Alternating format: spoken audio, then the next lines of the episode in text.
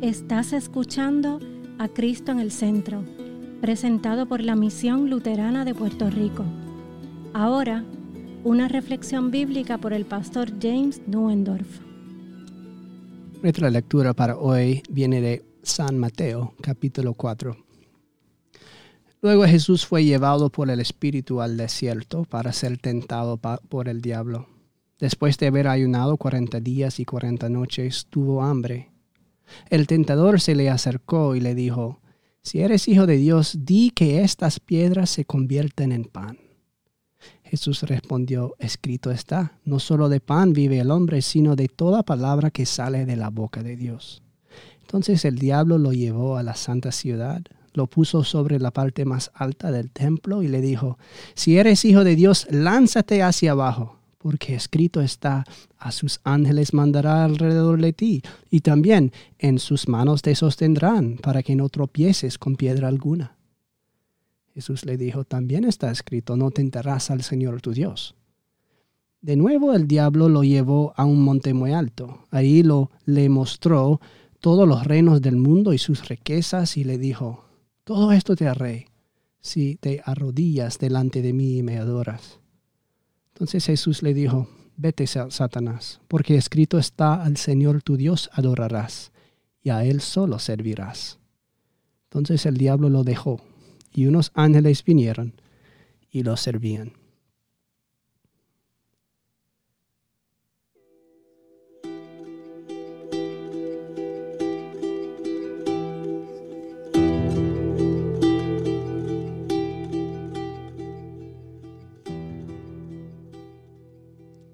En el nombre de Jesús. Amén. La, semana pasada, mientras estaba en casa enfermo y pude ser testigo de ello, mi casa se convirtió en el escenario de una gran batalla entre el bien y el mal. Resulta que mi esposa ha adoptado cuatro pollitos para criarlos en nuestra casa hasta que sean lo suficientemente grandes para darles un espacio aquí en la iglesia no me gustan los pájaros, pero tengo que admitir que cuando tienes un pollito en tus manos es adorable. Son tan chiquitos y tan vulnerables. De hecho, nos habían advertido de que son tan vulnerables que tienes que tener mucho cuidado cuando son así de chiquito. Incluso un mosquito puede acabar con su frágil existencia si le pica en el lugar equivocado. Pero los mosquitos no son nada comparados con nuestro perro. Prácticamente se podía ver cómo le venía la idea a la cabeza en cuanto Cristel los trajo a casa. Oh, me voy a comer a esos pollitos. No, pero ella realmente quería. Y al principio corrió por la habitación hasta el garaje donde los teníamos en una jaula y empezó a ladrar, ladrar, ladrar. Tal vez pensó que podría asustarlos hasta la muerte. No te vas a comer a estos pollitos. Cerramos la puerta de cristal para que no pudiera olerlos y al final se calmó. Su siguiente intento fue mucho más sabio. Esta vez salió despreocupada y silenciosamente por la puerta trasera de la casa y caminó hasta el garaje, que está bloqueado con rejas. Normalmente no cabe entre estas rejas, pero se ha dado cuenta de que puede colarse por ellos si realmente quiere, pues realmente quería. Afortunadamente, no es tan silenciosa como ella esperaba, y la jaula de los polluelos estaba levantada del suelo, así que pudimos acudir al rescate. No lo comes los pollitos, su siguiente intento fue aún más retorcido. Cuando necesita salir para ir al baño, ella ladra de una determinada manera. Cristel había sacado a los pollitos al patio, fuera de la jaula, para que pudiesen correr. Yo no lo sabía. Así que cuando nuestra perrita vino a buscarme, yo estaba en cama, ladró para hacerme saber que tenía que ir al baño. Se quedó paciente y obedientemente junto a la puerta mirando el handle. Estaba a punto de abrirle la puerta para que saliera cuando Cristel me detuvo. No, no se, se lo va a comer. Bendito. Ella es persistente. paciente e ingeniosa, porque solo le mueve un deseo, matar y comerse a esas polluelas. Y por mucho que quería a mi perrita, hay que decir que estarían completamente indefensos si ella llegara a atraparlos. Hemos tenido que estar constantemente vigilantes. Estos pollitos indefensos necesitan ser protegidos por el que es amo sobre el perro o el perro se convertirá en el amo sobre ellos. Y si les diera la oportunidad, aunque solo fuera un momento, los rompiera entre sus fauces en un segundo. Si así son las cosas para unos cuantos polluelos que valen un par de pesos, considera entonces la batalla mortal que se está peleando sobre ti. Tu enemigo que está a tu puerta como un perro feroz, está impulsado por un deseo mucho mayor de atraparte, matarte y comerte. Desde el momento en que Satanás vio a Dios inclinarse sobre el polvo y dar forma al hombre y a la mujer como cuerpos portadores de su imagen y su espíritu, este perro gruñón te ha odiado y despreciado a ti y a todos los que comparten esta carne humana se siente insultado porque Dios honró los cuerpos materiales de carne y hueso con su Espíritu Santo y aliento de vida. Dios puso a esta criatura por encima de toda su creación. ¿Se supone que los ángeles del cielo deben servir a estos sacos de huesos? El enemigo quiere que todas sus fuerzas, el, el enemigo quiere con todas sus fuerzas devolvernos a esa tierra fría borrar la imagen de Dios que quedó estampada en un poco de tierra. Satanás cree que esta creación física es una debilidad, una cosa miserable, inferior a las cosas espirituales superiores. Hombre y mujer, necesidad de comer y beber. ¡Ja! ¡Qué débiles! ¡Qué frágil! ¡Qué limitado! Él sabe que podría romper esos pequeños huesos entre sus fauces, fauces tan fácilmente. ¡Crack! Romperte los huesos, desordenarte, tragarte en la muerte, devolverte al polvo de que saliste. Pero lo que es peor aún, sabe que atormentando y tentando tu cuerpo puede incluso volver tu alma contra tu Creador. Y así puede herirte donde realmente importa Así que ataca desde todas las direcciones con astucia y paciencia. Se cuela por la espalda mientras Adán está ausente, sin prestar atención a su responsabilidad como cabeza de, de su casa. Utiliza el hambre y el deseo en el cuerpo de Eva para confundir la palabra de Dios. Apela a sus deseos y le habla amablemente para hacerla alejarse de la seguridad de la palabra y la protección de Dios le hace dudar de la bondad y promesas de Dios. Vean con qué facilidad, piensa Satanás, estas criaturas de carne y hueso pueden ser descarriadas. Él puede usar sus emociones, sus hormonas, el dolor en sus cuerpos para alejarlos de la fe, la confianza en Dios y hacerles olvidar sus promesas. Qué criaturas tan patéticas y indefensas con sus frágiles huesos. Él rompe a Adán y Eva la corona de la creación de Dios con facilidad. Crack, crack. Si Dios lo echa del jardín, sí, Dios lo echa del jardín con la creación caída al desierto, arrastrarse sobre su vientre, pero el daño ya está hecho. Él puede ser paciente, puede ser inteligente. No sabe cuánto hable Dios de su palabra. El corazón humano ahora puede apartarse de ella. Él envía a toda la humanidad a la confusión y la maldad hasta que la palabra de Dios es odiada, olvidada, torcida y abusada. Él los rompe a todos de cada generación, como un lobo en el gallinero, uno tras otro. Crack, crack, crack. Se los traga en la muerte, los devuelve al polvo. Pero de nuevo Dios se inclina hacia la tierra. Se arrodilla no para crear un hombre nuevo del polvo, sino para bajar él mismo y encarnarse. Se humilla para nacer de una virgen, para tomar carne humana y hacerse hombre. En el vientre de una mujer joven el Hijo de Dios se envuelve en carne, con dedos en las manos y en los pies, huesos frágiles y órganos tiernos, sangre roja que corre por un corazón que late y puede derramarse sobre la tierra seca. Luego sale al desierto para enfrentarse a tu enemigo, armado sin más arma que la palabra de Dios.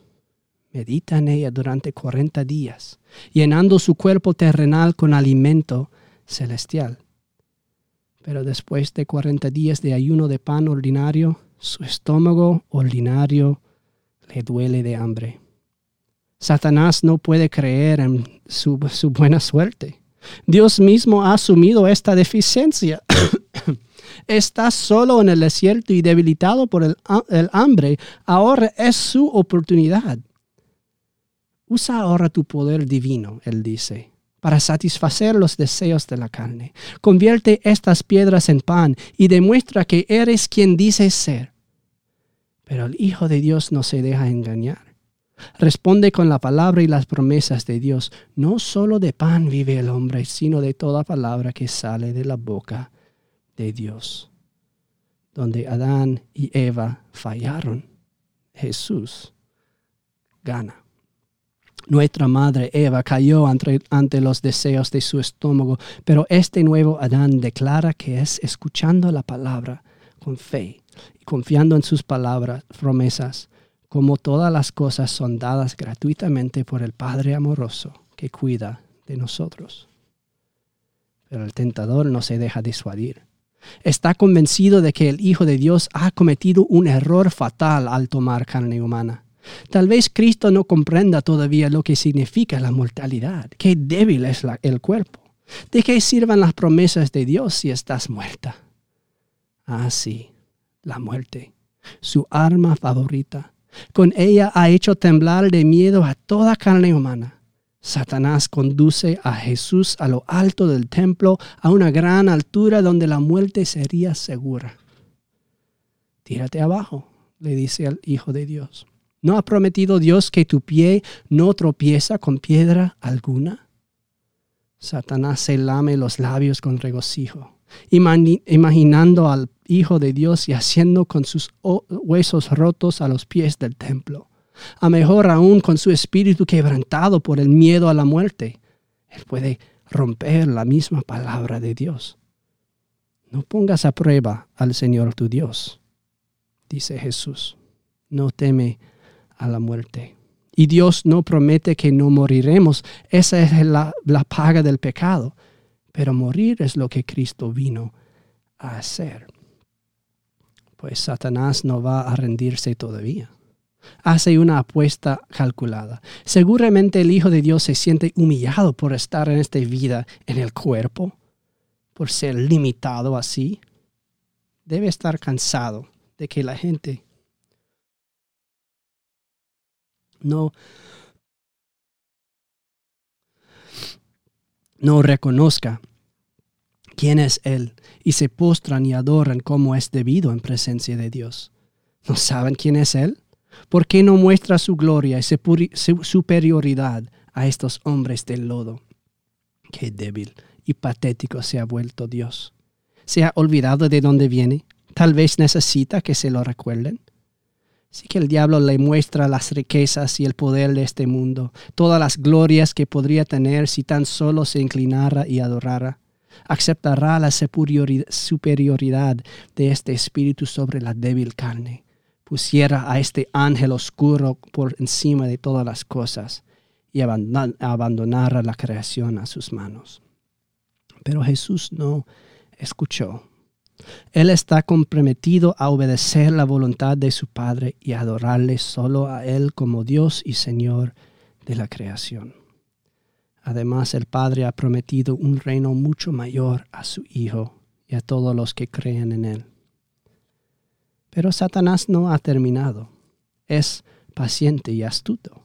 Y tiene un último truco mortal que jugar. Todos sus sueños están llenos de Él, su mejor, mayor deseo, su gran plan. Esperará su momento unos años más. y luego se tragará al mismísimo Hijo de Dios en la muerte. Todo parece demasiado fácil cuando llega el momento. Quebranta a los discípulos uno por uno, les hace huir despavorados hasta traicionar a su Señor. Satanás les hace dudar, les hace mojarse de miedo, les avergüenza, les deja llorando y solos, como lobo entre las ovejas las dispersa, arrastra al Hijo de Dios a la muerte a manos de sus propios sacerdotes, por las mismas calles de la ciudad santa de Jerusalén. Abusa y tortura la carne del Hijo de Dios, se burla de ella, la somete a dolor Ahora estos hijos de Adán escupen al Dios que los hizo. El diablo se deleita, se regocija en su victoria. Con alegría y orgullo por el trabajo bien hecho, el diablo contempla la cruz levantada sobre los hombros de Jesús. Míralo. Qué frágil, qué débil, qué patético. Ahora puedes ver sus huesos colgando de la cruz el que dio vida al hombre ahora lucha por respirar. Puedes contarlos, verlos a través de la fina carne. Ni siquiera resiste. Muere. Dios. Muere. Le quitan el cuerpo, que cuelga inerte en sus brazos como un pájaro atrapado en las fauces de un perro triunfante, hambriento, codicioso, el diablo abre sus fauces tan anchas como las puertas del infierno para tragarse al propio Hijo de Dios en la tumba. Pero en su hambre codiciosa y excitación ha olvidado algo importante. Ni uno de los huesos de este Salvador crucificado ha sido roto ni una palabra de las santas promesas de Dios ha sido quebrantada. Aunque tentado y probado en la carne, la ley de Dios ha sido guardada a la letra con perfección. Él es el perfecto Cordero de Dios, puro y santo. Él no ha sido quebrantado. Él es inquebrantable lo que Satanás ha engullido en las codicias fauces de la muerte, el inquebrantable y perfecto Hijo de Dios que fue voluntariamente a la cruz, rompe sus dientes. La perfecta palabra de Dios hecha carne le aplasta la cabeza.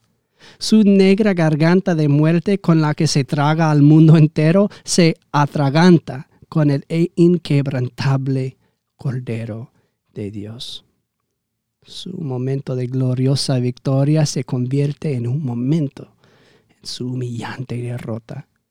Cristo no está quebrantado.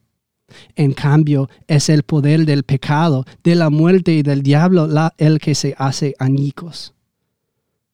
La carne que tanto desprecia es lo primero que toca al aplastar su cabeza todo lo que Satanás se ha tragado, lo tiene que escupir de nuevo. Cada cuerpo que él ha destrozado en la muerte tiene que salir de nuevo en Cristo. Uno tras otro salen todos los hijos de Adán y Eva. Alégranse con ellos de su derrota. La muerte ha terminado. Cristo ha ganado la victoria sobre el pecado, la muerte y Satanás. Todo es perdonado. El cuerpo de carne es honrado, redimido, restaurado, resucitado. Dios ha vindicado su creación. Lo que tú no pudiste hacer, Él lo ha hecho por ti. Aunque no pudiste resistir al diablo en la carne, Él lo ha hecho por ti en un cuerpo igual al tuyo. Su justicia es ahora la tuya. Aunque estabas indefenso, Él te ha defendido. Él ha resucitado. Sentado ahora en el trono del cielo hay un hombre de carne y hueso, con huesos como el hierro y un rostro que brilla como el sol este enemigo que puede quebrantarte tan fácilmente ha sido quebrantado por Dios que tomó carne humana. Dios ha puesto a todos los enemigos bajo sus pies. Debido a su gran amor, has sido perdonado y vivirás. Así que deja que el diablo te ladre. Deja que él te llama frágil y débil. Él es un perro encadenado. Tú tienes la palabra y las promesas de Dios, que son tan irrompibles como los huesos de Jesús. Así que Satanás quiere afligir tu cuerpo con tentaciones y dolor para que desesperes de la salvación. Respóndele con esta promesa inquebrantable que Jesús te ha hecho. Cristo murió por mis pecados y me da su justicia por mi bautismo en él y por la fe. El diablo, el diablo quiere asustarte con la muerte. Dile a este viejo perro desdentado, Cristo ha elevado mi cuerpo en el bautismo y lo ha hecho suyo, templo de su Espíritu Santo. La muerte no puede asustarme. Dios me ha prometido la vida eterna. He sido sepultado con Él. Resucitaré con Él. Me ha prometido. Intenta el diablo alejarte del reino de los cielos con promesas de pan para tu estómago hambriento. Ríete de él y di, aquí Cristo me alimenta con el pan de vida, su cuerpo y su sangre. ¿Qué puedes ofrecerme que se compare a esto? El diablo te mantiene despierto toda la noche con sus ladridos y te llena de preocupaciones y ansiedad. Grítale, cállate. Cristo es mi paz y mi descanso. Estoy seguro en los brazos de mi Padre Celestial, así que deja de ladrar, pero sarnoso. Pronuncia en voz alta el nombre de Jesús y estas promesas inquebrantables, y verás cómo se arrastra a Él sobre su vientre y como el polvo de la tierra humillada. Porque en Cristo ahora eres vencedor sobre Él. No tengas miedo, ni uno solo de sus huesos, ni una sola de sus promesas se ha quebrado, ni se quebrará jamás. En el nombre de Jesús. Amén.